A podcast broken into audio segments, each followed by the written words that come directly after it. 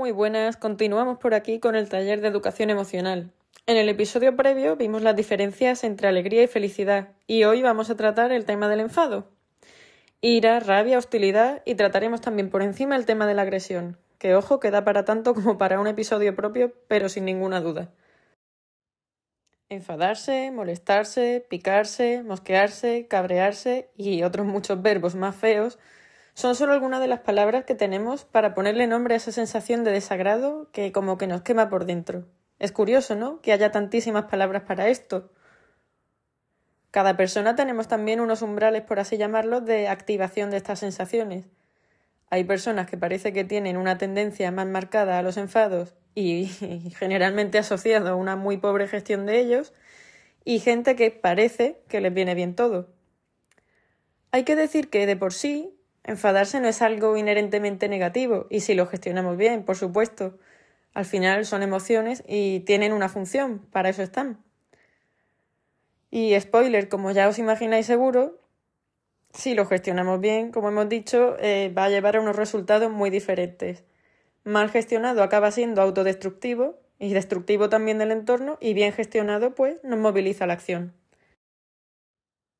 La ira es el sentimiento que surge cuando nos vemos sometidos a situaciones que nos producen frustración. Ejemplos así de andar por casa. Cuando vemos o padecemos una injusticia, cuando nos quitan algo que nos encanta o cuando nos da celos de la pareja. La ira nos mueve, entre comillas, a actuar y a enfocar toda nuestra afectividad negativa a eso que nos está frustrando. ¿Puede llegar a ser destructiva? Sí, pero en su vertiente adaptativa nos lleva a hacer planes de acción para defendernos o incluso para cumplir metas.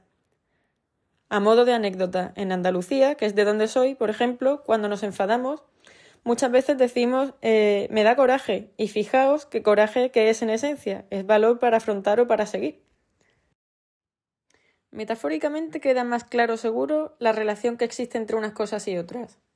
La ira, que sería la afectividad, pues sería lo que prende la mecha.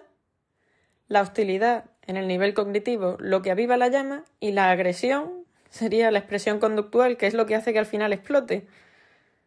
Si bien no tienen por qué ir estos tres componentes juntos en la secuencia, afortunadamente, eh, no todo cabreo, evidentemente, va a derivar en romper cosas ni en lucha grecorromana, por suerte, claro. Un par de datos curiosos. El primero, las personas con alta autoestima y alto narcisismo, y esto es lo importante, el componente de narcisismo, son más proclives a la cólera. El segundo dato, cada cultura acepta unos límites de expresión de esa ira de la que hablamos. Las culturas individualistas, como las sociedades occidentales, por ejemplo, penalizan menos la expresión de la ira, mientras que las sociedades más colectivistas, como por ejemplo pueden ser las asiáticas, ven peor que las personas no se autocontrolen y no se regulen un poquito.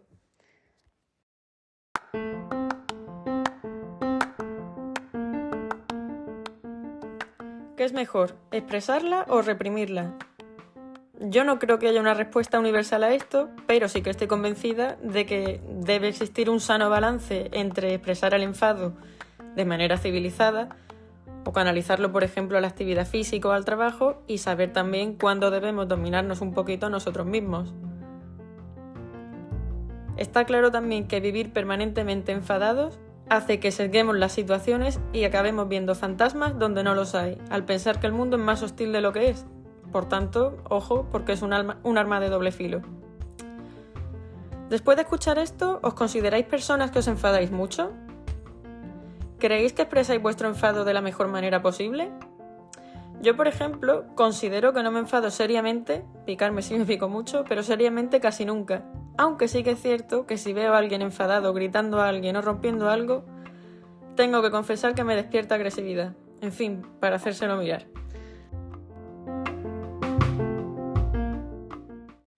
Bueno, para ir cerrando ya, muchísimas gracias por escuchar a Merapia y seguirnos. Espero que os haya servido para autoconoceros mejor y si, por favor, si crees que le puede servir a alguien que se enfade mucho para conocerse mejor y gestionarse mejor, no dudes en compartir y en enviárselo. Igual no sabemos cómo gestiona si se enfada a raíz de eso, pero bueno. A ver qué pasa. Muchas gracias y hasta la semana que viene. Disfrutad mucho de esta semana.